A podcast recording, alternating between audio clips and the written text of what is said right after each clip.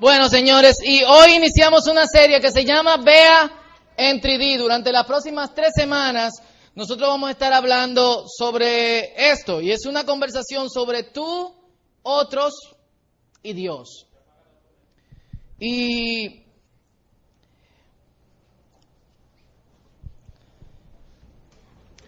Y de las cosas que vamos a tratar es cómo nosotros debemos de mirarnos nosotros mismos, cómo nosotros debemos mirar a otros y cómo debe ser nuestra, después de nuestra relación con otros, conmigo, cómo debe ser nuestra relación con Dios. Es lo primero, de hecho. Pero cómo, cómo debe ser eh, esto. Y yo, los que fueron al, al, a la escuela y se acuerdan de la clase de geometría, saben que Existen cosas de dos dimensiones o cosas planas. ¿Cuáles son las dos dimensiones? Alto y ancho. X, Y. Y eh, existen también tres dimensiones que son alto, ancho y profundidad, Z. Para los que estudiaron bien geometría, los, ingenieros. Aquí alguna gente hablan de que de cuarta dimensión, de quinta dimensión, de sexta dimensión, de séptima dimensión. Eso no nos toca a nosotros ahora, eso déjenselo a su profesor de una clase muy importante que usted le encantaba en la universidad, filosofía. Eh, pero eh, yo quiero que en esta noche nosotros hablemos específicamente de la parte de el tú. Qué lindo, ¿eh? Su pastor, qué chulo. Y, y yo me acuerdo que cuando yo estudié arte, eh, yo digo que yo soy publicista, pero yo estudié arte, yo estudié ilustración publicidad, mención, ilustración. Específicamente para hacer dibujo y etcétera, eso en este país no deja, pero ¿qué tuvimos que hacer? Y una de las cosas que nosotros hacíamos al principio era que mientras nos daban dibujo, primero nos daban un dibujo en dos dimensiones, algo como, como así. Y este dibujo en dos dimensiones solamente era líneas, no podía tener nada de sombras, eh, de hecho, era algo que nosotros no dominábamos. Y para medir, uno simplemente medía lo alto y lo ancho. Había gente que sabían dominar este asunto, había otros que específicamente no. Y qué sé yo, no tenía ese sentido de desesperación de pasar a poder hacer ese tipo de arte que, parecía realidad. Y los siguientes cursos, entonces nos daban eh, un poquito de profundidad. Yo me acuerdo mi primera clase de dibujo 2, donde me enseñaron a dar sombra con, un cubito. Y después dibujo 3, dibujo 4. Y mientras tú más vas, eh, yo me acuerdo el primer semestre, diseño bidimensional. Y luego diseño tridimensional, que no era específicamente dibujo, sino que era eh, construyendo maquetas, haciendo cubos y disparate, cosa para lo cual yo soy muy malo, debo admitirlo. Saqué un 75 en dibujo, en diseño tridimensional. Pero luego nosotros aprendimos a hacer profundidades. Eh, qué sé yo, a bregar con cubos, cosas como así, o a dibujar cosas como, como estas. Si usted va a mi casa un día, yo le enseño eh, esto que lo dibujé. No, mentira. Si usted va a mi casa, le enseño algunos de los dibujos que, que yo pude hacer. Si se quitan la gafa, pueden darse cuenta de la profundidad que tiene. Ah, eh, uh, ¡Qué chulo! Y, y es en esta parte donde algunos, de alguna otra forma, no podían manejar lo que era lo profundo. Había gente que, que, por alguna razón no podían verlo. Era como si, si no tuvieran esa capacidad de poder identificar dónde estaba la sombra de las cosas o hacia dónde se proyectaba la luz. Eran gente que solamente podían ver en dos dimensiones, solamente podían ver en plano.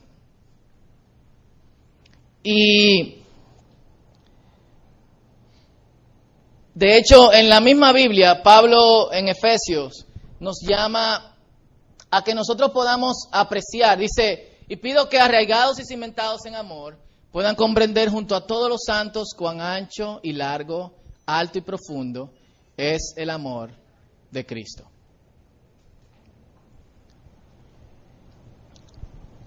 Y en esta serie nosotros vamos a hablar de tres dimensiones de la vida espiritual. Tres dimensiones a las cuales nosotros no siempre le prestamos eh, atención y hoy yo quiero enfocarme en la parte de el tú. Y, y la, la primera pregunta sería, ¿qué tú piensas de, tu, de ti mismo? Y no solamente eso, sino, ¿qué es tan fascinante de ti? Y cuando hablo de ti, de tú, me refiero también a, a mí, a yo, porque si, si, si, si tú me llamas a mí, si eres tú que me estás llamando a mí, tú no me llamarías yo, sino que tú me llamas tú. ¿Qué es tan fascinante de, de, de ti, de mí, que, que Dios nos persigue? Yo no sé si ustedes han pensado en eso, pero eso ha ocupado mi mente durante las últimas semanas. ¿Qué yo tengo? ¿Qué tú tienes? Que hace que Dios se fije en nosotros. Y es muy importante, fijen, full, full, full, full, full. Es muy importante que me presten atención en esto porque lo que nosotros pensamos de nosotros mismos, si está de acuerdo con lo que Dios piensa de nosotros mismos, entonces va a causar un impacto terrible en cada una de nuestras vidas. Generalmente nosotros pensamos o muy alto o muy bajo. Y si somos cristianos, generalmente pensamos muy bajo sobre lo que Dios piensa de, nosotros mismos. Y yo traje algunos versículos para que ustedes vean de qué forma en la Biblia Dios se refiere a nosotros. Cool. ¿Van conmigo? Dice, bueno, de hecho, algo que yo quería que ustedes miraran es, por ejemplo, algo súper cool, no se puede apreciar en los dibujos o lo que sea, pero cuando tú hablas de tridimensional, cada una de las dimensiones tienen una relación con las otras dos. O sea, si tú, aquí solamente vemos, qué sé yo, profundo, bueno, está alto, pero no vemos el alto desde el otro punto de vista, solamente las dos caras del cubo. Pero si tú te fijas, esta parte es, tiene su ancho, tiene su alto y tiene su profundidad, va de oscuro a un poquito más claro. La otra parte también, arriba también. O sea, cada una de las partes tiene una relación tiene una relación contigo, con otros. Tú tienes una relación con otros, con Dios. Y otros tienen una relación contigo y con Dios. Todo el mundo tiene una relación con Dios. En unos es muy mala, en otros es mediocre, en otros es buena. Pero aunque no lo quieran admitir, de alguna otra forma, todo el mundo se relaciona con Dios. ¿Qué piensa Dios de mí? ¿Qué piensa Dios de ti? Y yo quiero que ustedes vean estos versículos, no como siempre lo vemos. Cuando agarramos otro versículo eh, de lo que Dios piensa de mí, el Señor es mi pastor, nada me faltará. O sea, Dios piensa de mí que nada me faltará. Uno lo usa cuando uno tiene miedo, el Señor es mi pastor y nada me faltará, el Señor es mi pastor y nada me faltará, el Señor es mi pastor y nada me faltará. Pero uno no vive como el Señor es mi pastor y nada me faltará. Años predicando aquí, vimos una frase de Dallas Wheeler que él dice, el Señor es mi pastor está más escrito en tumbas que en vidas.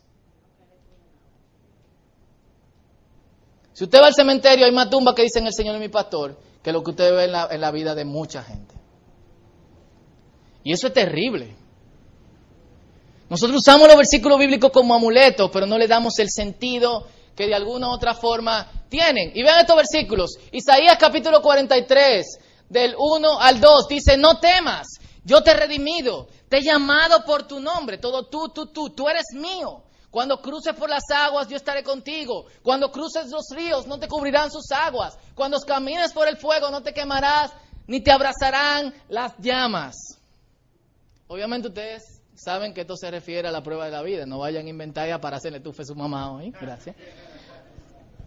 Pero, pero ¿por qué Dios quiere esta relación conmigo? Isaías, eh, Jeremías capítulo 1, 19 dice, pelearán contra ti, pero no te podrán vencer porque yo estoy contigo para librarte, afirma el Señor. Contigo. O sea, Dios contigo directamente. Jeremías 29, 11, porque yo sé muy bien los planes que tengo para ustedes contigo y con otros también. Afirma el Señor, planes de bienestar y no de calamidad, a fin de darles un futuro y una esperanza. Primera de Corintios 2.9, antes bien, como está escrito, cosas que ojo no vio, ni oído oyó, ni han subido el corazón de hombre, son las que Dios ha preparado para los que le aman. Eso es una referencia a este versículo en Isaías 64, 4 que dice, fuera de ti, desde tiempos antiguos, fuera de ti, Dios. Nadie ha escuchado, ni percibido, ni ojo alguno ha visto a un Dios que como tú actúe en favor de aquellos en quienes en Él confían. Y esta es la forma en que se ven aquellos que entienden eso. Salmo 4.7, tú has hecho que mi corazón rebose de alegría, alegría mayor que la que tienen los que disfrutan de trigo y vino en abundancia.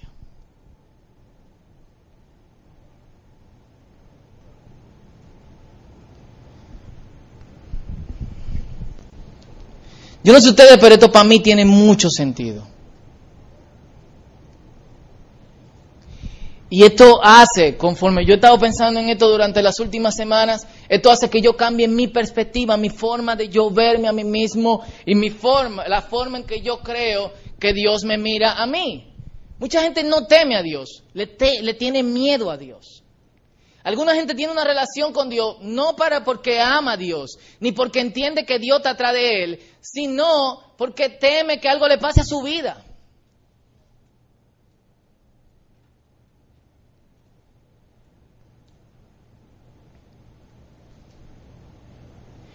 Y si algunos de estos versículos tienen un sentido para nosotros,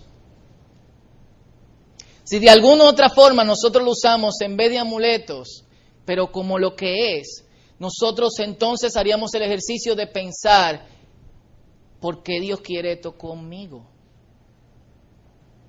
O sea, tómate, tómate un par de segundos y piénsalo. ¿Alguna vez tú has pensado en tu vida por qué Dios quiere esto contigo?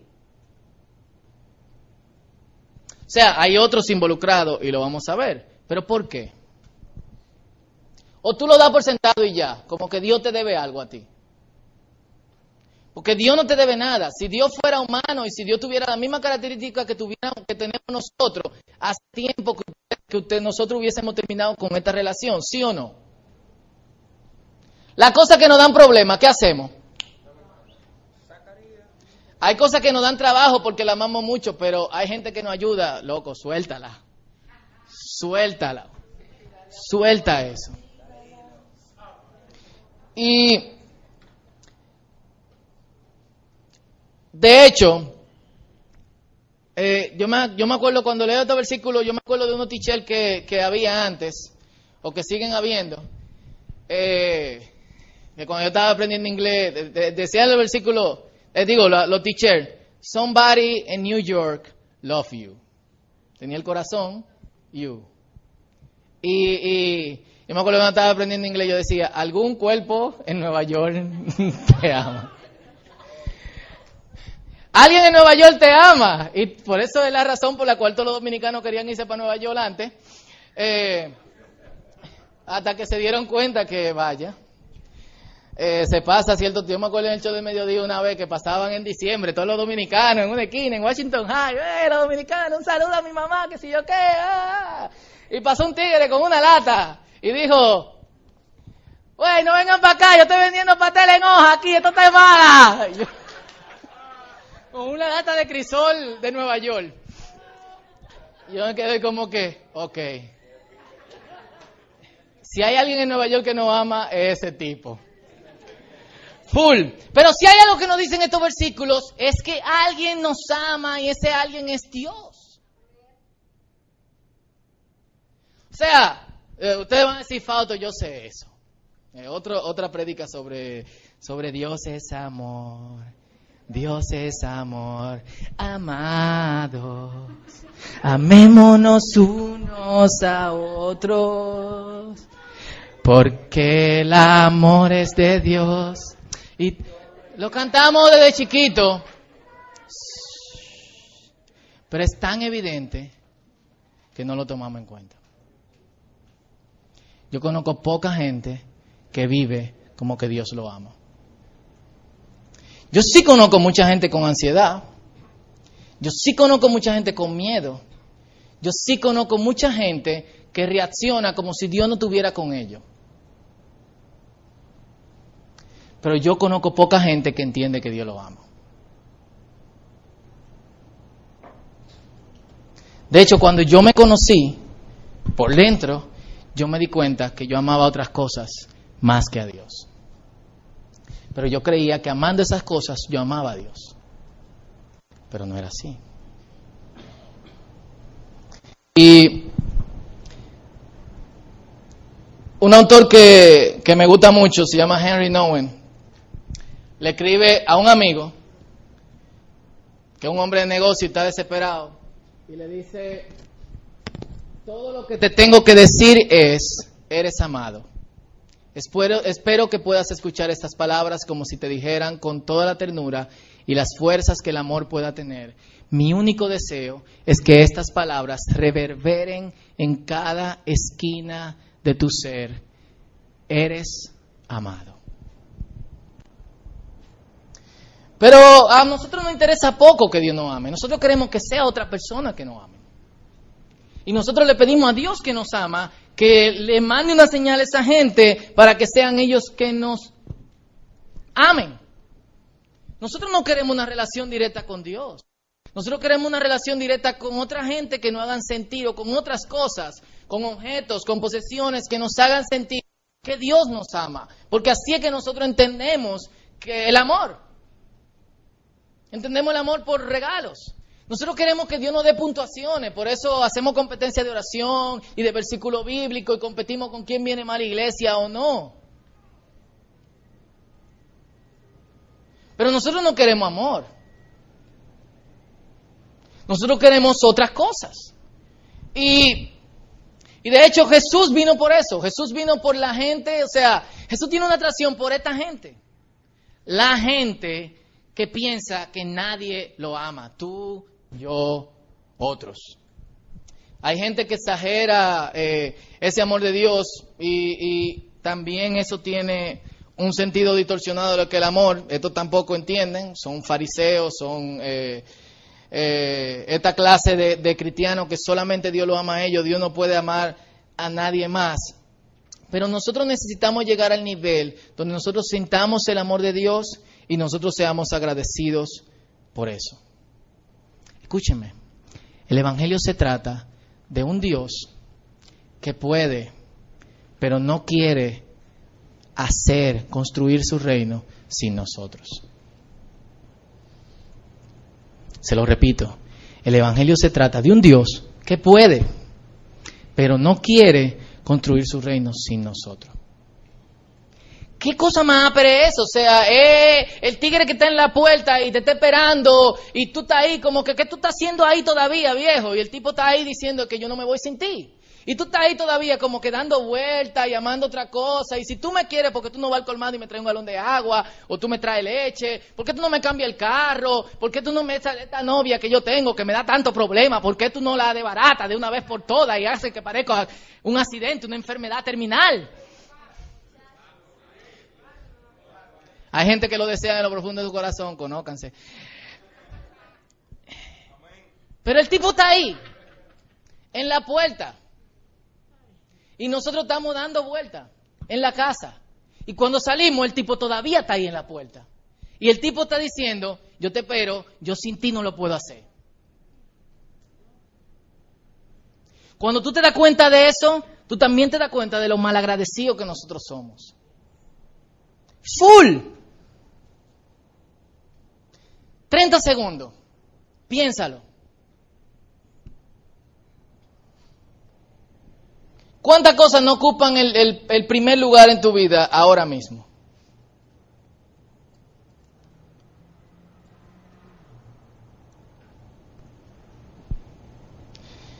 Dios crea las cosas y el hombre las complica. Porque para el hombre las cosas no deberían de ser tan fáciles.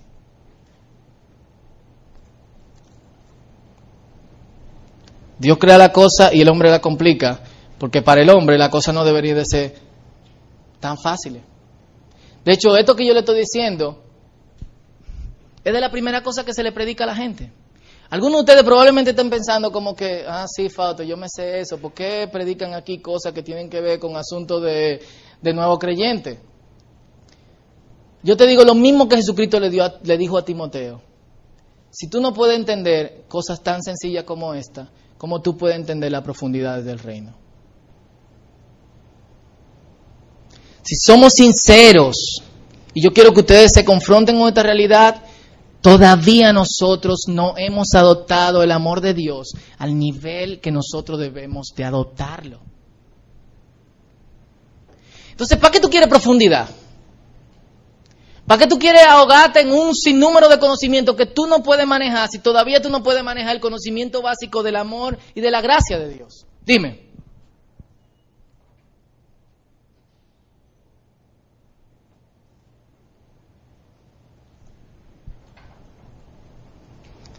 Brennan Manning, un autor que me gusta mucho a mí y a Enea, dice, cuando soy honesto, admito que soy un conjunto de paradojas. Creo y dudo, tengo esperanza y me desanimo, amo y odio, me siento malo por sentirme bien y me siento culpable por no sentirme culpable, confío y sospecho, soy honesto y a veces no. Y yo creo que de la cosa que nosotros pasamos más tiempo es que nos sentimos mal por sentirnos bien. Y nos sentimos culpables por no sentirnos culpables. Nos sentimos culpables porque Dios nos ama. Acuérdate la última vez que tú hiciste aquella cosa que tú se supone que no deberías hacer. Y que tú fuiste de rodillas delante de la presencia de Dios y que tú te paraste. ¿Qué fue lo primero que te llegó a la mente? No debería de ser tan fácil. Quizá yo tengo miedo de salir a la calle porque quizá Dios va a arremeter contra mí. Quizá alguien va a pelear conmigo, quizá me va a ir mal en el trabajo. Dios te perdonó, pero tú sigues sintiéndote culpable por no sentirte culpable. Y tú tratas de sentirte culpable y tú sigues sintiéndote mal porque tú te sientes tan bien. ¿O no? ¿O nada más soy yo?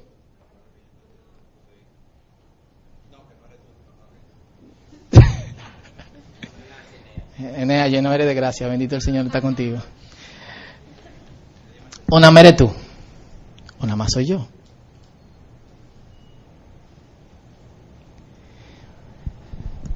Nos estamos complicando la vida cuando el amor de Dios es tan grande y tan disponible. El Evangelio buena noticia, nosotros la hemos hecho malas.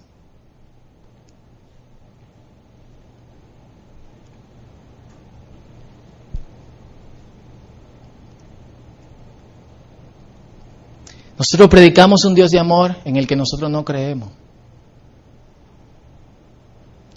Nosotros queremos que no se nos predique este mensaje porque se nos ha predicado varias veces, aunque no lo entendemos. Y unos versículos que se tratan de lo que Dios está esperando en la puerta para hacer contigo, nosotros lo usamos solamente como amuleto, en momentos de ansiedad extrema y de mucho miedo.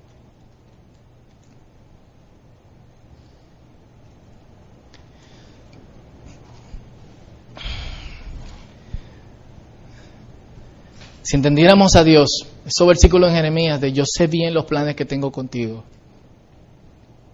no fueran un amuleto, sino que nosotros saliéramos a la calle pensando en eso.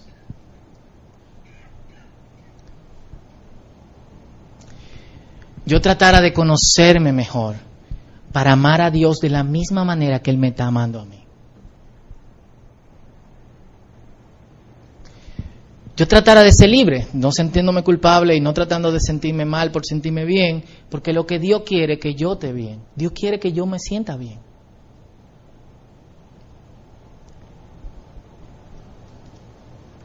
Y aunque eso es parte del otro mensaje, a mí me encantaría que otros entendieran eso. Y yo no dejo que sea Dios que le muestre su misericordia, sino yo mismo le muestro a través de cómo yo me relaciono con ellos el amor de Dios.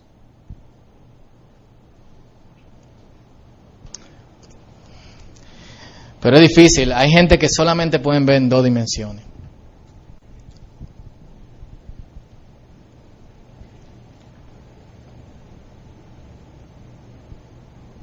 Hay gente que solamente ven ancho y alto, pero no ven profundo.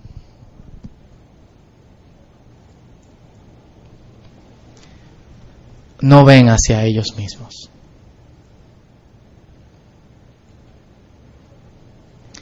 Si nosotros entendiéramos el tiempo de la visitación de Dios sobre nuestras vidas, esta noche pensáramos cómo podemos analizarnos profundamente de modo tal que nosotros no agarremos del amor de Dios.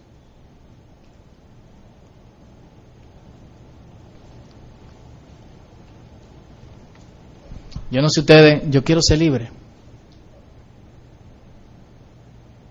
Yo quiero estar tranquilo. Yo he entendido full que el Evangelio son buena noticia. Y que mientras el mundo se está yendo por allá, a mí me importa lo que está pasando en el mundo. Pero yo estoy tranquilo y firme. Porque yo entiendo lo que Dios piensa de mí. Si yo entiendo lo que yo pienso de mí, estoy firme. La palabra dice, quédense quietos, conozcan que yo soy el Señor. En inglés dice, be still and know. O sea, tranquilo, comandante. No te mueva y conoce que yo soy Dios. O sea, todo esto es Dios con nosotros, con nadie más. Eso es lo más ápero que hay. Por eso el salmista dice, para mí eso es mejor que, que lo que, que comer mucho y que beber mucho vino, porque es lo más ápero que hay. Pero nosotros no lo entendemos así. Esta noche yo quiero que tú entiendas lo básico, lo primero que se te predicó, y es que Dios es amor. Y que ese amor Dios lo tiene hacia ti particularmente. Y por un momento, deja de pensar en otros. Por un momento, deja de pensar en el mundo y todo lo que está pasando. Dios tiene control de eso por ahora. Y siempre. Pero yo quiero que tú ahora, en este momento, mientras terminamos este mensaje, piense en ti. No te complique la vida. Deja la profundidad para otro momento. Por lo menos lo que nosotros llamamos profundidad y sumerjámonos en esto.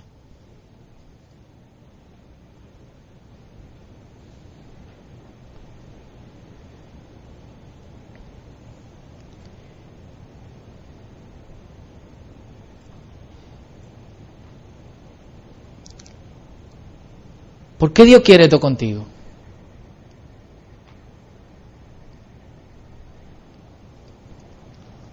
Ahora mira quién tú eres. Y perdona que te recuerde esto. Mira tu falla. La cosa en la que tú caes continuamente. La cosa que tú no le dices a nadie porque no te van a entender.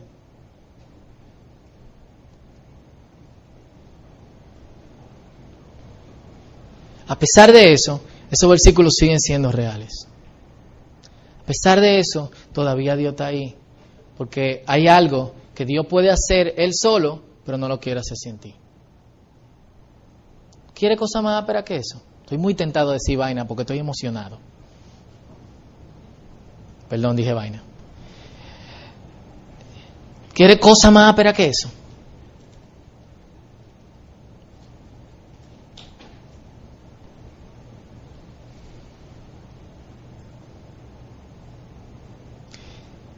Segunda pregunta. Si eso es tan simple, ¿por qué yo lo complico tanto? Porque yo lo vuelvo como paso número uno, paso número dos, paso número tres, paso número cuatro. Todavía yo no he llegado ahí. Es simple.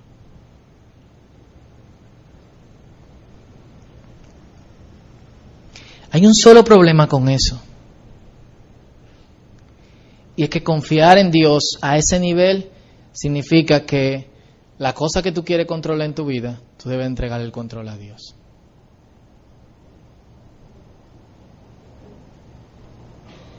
Hay cosas por las que tú estás luchando, cosas por las que tú te arrodillas y tú dices, Señor, tú deberías de hacer algo con esto. Trégale eso a Dios. Dios te ama, Dios tiene grandes planes contigo. Hay cosas que Dios puede hacer sin ti, pero no quiere hacerlas sin ti. Dios no te necesita, pero Él quiere necesitarte. Y Él decidió eso en todo su poder. Eso no te hace a ti más importante que nadie, porque lo mismo forma que Dios no te necesita, pero quiere necesitarte, también Él necesita a otros. No necesita a otros, pero quiere necesitarlos.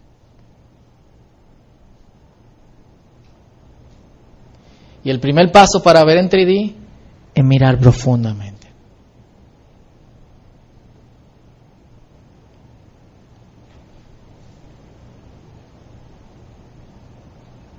Pero esto no es tan sencillo como ponerse la gafa y mirar eh, unos arreglitos de colores que hacen parecer que la cosa tiene profundidad. Es como, como los libros que antes venían, ¿ustedes no se acuerdan? Que tenían como muchas figuras y tú tenías que pegar la nariz e irla como que separando y entonces tú, tú lo ves ahí.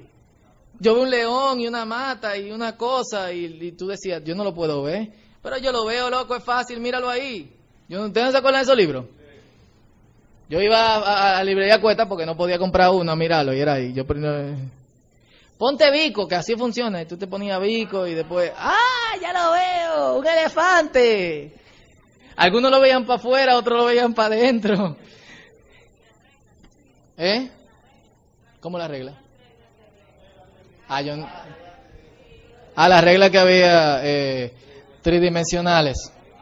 Entonces, para esto tú necesitas prestar mucha atención. Prestar atención a qué? A lo que Dios te está diciendo. Porque todo esto que leímos, Dios te lo está diciendo a ti. No pienses en otro y no pienses en el destino del mundo ahora mismo. Dios se está ocupando de eso.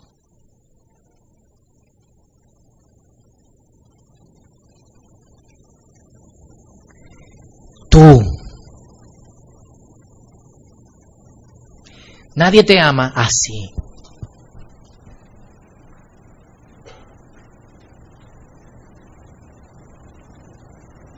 Entonces, primer paso para mirar en 3D es mirar profundamente. Profundidad no sería Dios. Déjale eso al, al, a los próximos mensajes. Profundidad es mirar para adentro de ti.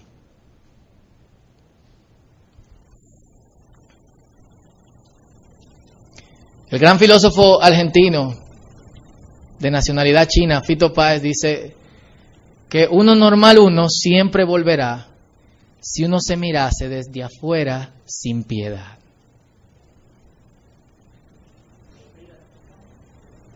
¿Eh? Uno siempre volverá, quitemos el normal uno, si uno se mirase desde afuera sin piedad. Nosotros no queremos demasiado para darnos cuenta quiénes nosotros somos. Dios no quiere tanto que no quiera pesar de quiénes somos. Entonces yo quiero que te quiera menos hoy. Y que le hagamos un caso a una persona que no tiene temor de Dios para nada.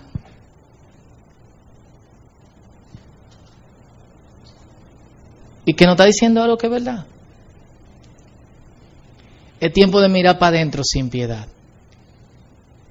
Cuando tú entiendas tu realidad, lo primero que tú vas a conocer es que Dios te ama demasiado. Y más de lo que tú piensas.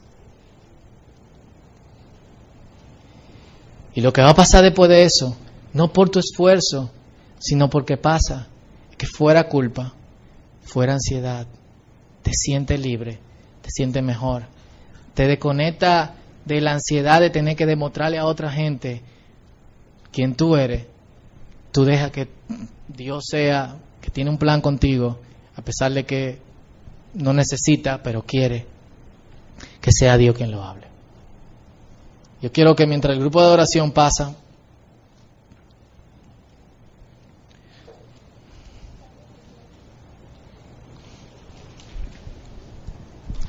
nosotros hagamos ese ejercicio.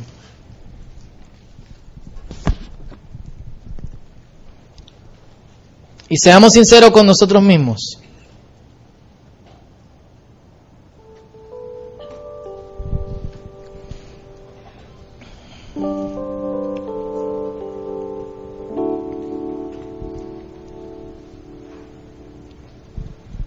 Quiero que cierre tus ojos y que incline tu cabeza. Esto es tan básico que ya no tiene sentido para nosotros. Pero antes de seguir caminando tenemos que entenderlo. Y si hay otra cosa que tú quieres aprender y todavía tú no has aprendido esto, entonces tú tienes que primero aprender que Dios te ama. Que Él está detrás de ti. Tú has corrido muchísimo. Algunos hemos corrido dentro de nuestra propia religiosidad, como antes decíamos, pero Dios sigue detrás de ti.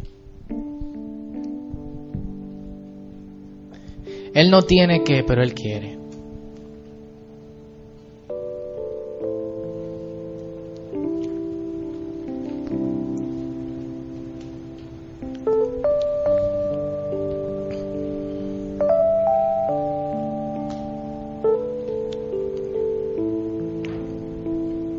¿Quién tú eres?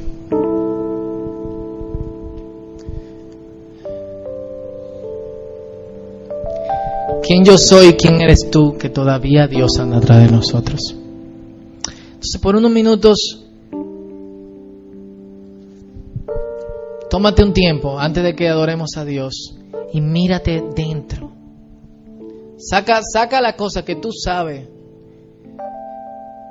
que no te dejan, que tú no puedes decirle a nadie, que no te dejan ser el cristiano que tú quieres ser y que te sumergen en culpa. Porque la primera dimensión que Dios quiere trabajar es tu relación contigo mismo.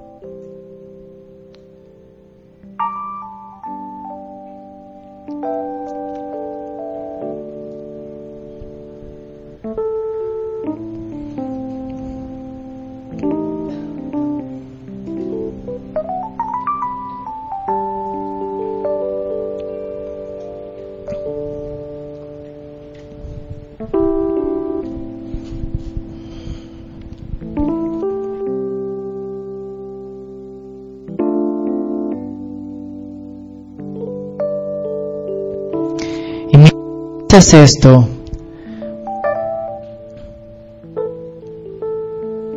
confronta todo lo que tú eres con esta realidad. Dios te ama.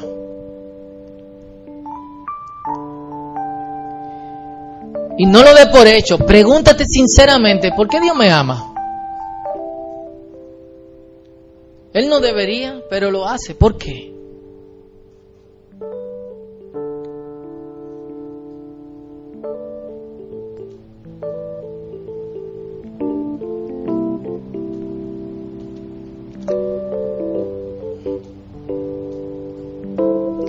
Piensa, Dios está detrás de mí. Eso no es para sentirnos orgullosos, eso es para hacernos quien Él quiere que seamos. Cuando uno confronta la realidad de quien uno es con el amor de Dios, uno es más humilde. Padre, en el nombre de Jesús, hoy nos miramos profundamente, Señor. Y algunos necesitamos la guía de tu Espíritu en, esta jornada, Padre. La ayuda de tu Espíritu en sacar de las profundidades de nuestro corazón las cosas que están feas y que son raras abajo, algunas que las hemos olvidado, Señor.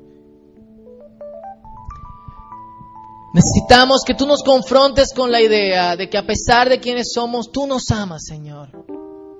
Que tú te atrás de nosotros, que tú te en la espera de nosotros Tú no necesitas hacerlo, pero tú quieres, te da la gana, porque tú eres todopoderoso. Y en el nombre de Jesús, Señor, sabiendo que tu Espíritu Santo está aquí en medio de nosotros, yo te pido, Señor, que tú nos hagas entender todo esto que tú quieres para nosotros. Abrúmanos, Señor, con esto hoy, Padre Santo que de alguna u otra forma nosotros podamos, Señor, ser confrontados con esta realidad de buena forma y que esto nos lleve, Señor, a entender quiénes somos en realidad. Y que lo que somos y que lo que deberíamos ser solamente lo podemos ser en ti y que es algo que tú quieres confirmar, Señor. Y que a pesar de que nos hemos alejado muchísimo, a pesar de que cambiamos esta verdad tan sencilla por otras cosas tan profundas que queremos conocer y por mensajes que nos hagan tener un orgasmo espiritual, en vez de tener estabilidad emocional y espiritual en tu presencia, Señor, tú todavía quieres que entendamos una simple verdad. Tú nos amas. Y yo te pido, Señor, por las personas que luchan con esto en esta noche, Señor. Te pido que tu Espíritu Santo desde aquí semana, todo el tiempo que sea necesario, lo confronte una y otra vez con esta verdad. Que a pesar de que muchas veces quiera llenarse su mente con ocupaciones, con falta de tiempo, con otras tareas, que tú se lo hagas recordar una y otra vez, te amo, estoy detrás de ti, tengo planes contigo, no necesito, pero me da la gana y quiero. Confróntanos una y otra vez, Señor, con esta realidad. Que como dice el apóstol Pablo, podamos conocer cuán alto, cuán ancho y cuán profundo es tu amor. Eso es lo que queremos, Señor, en el día de hoy. Eso es lo que queremos en el día de hoy, Señor Jesús. Gracias, Padre. En el nombre de Jesús. Amén. Vamos a ponernos de pie, vamos a adorar.